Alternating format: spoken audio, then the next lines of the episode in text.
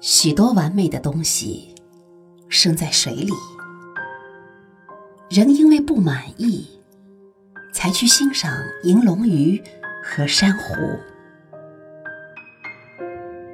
我带着水莲回家，看它日夜开合，像一个勤劳的人。天光将灭，它就要闭上紫色的眼睛。这将是我最后见到的颜色。我早说过，时间不会再多了。现在，他们默默守在窗口。它生得太好了。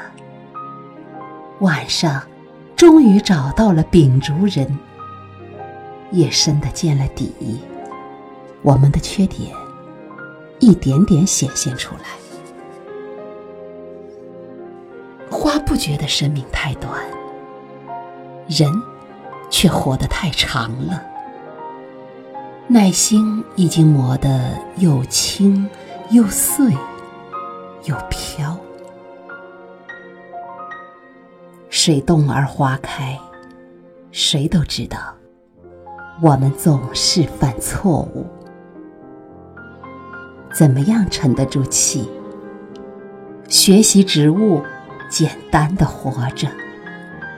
所以，水莲在早晨的微光里开了，像导师，又像书童，像不绝的水，又像短促的花儿。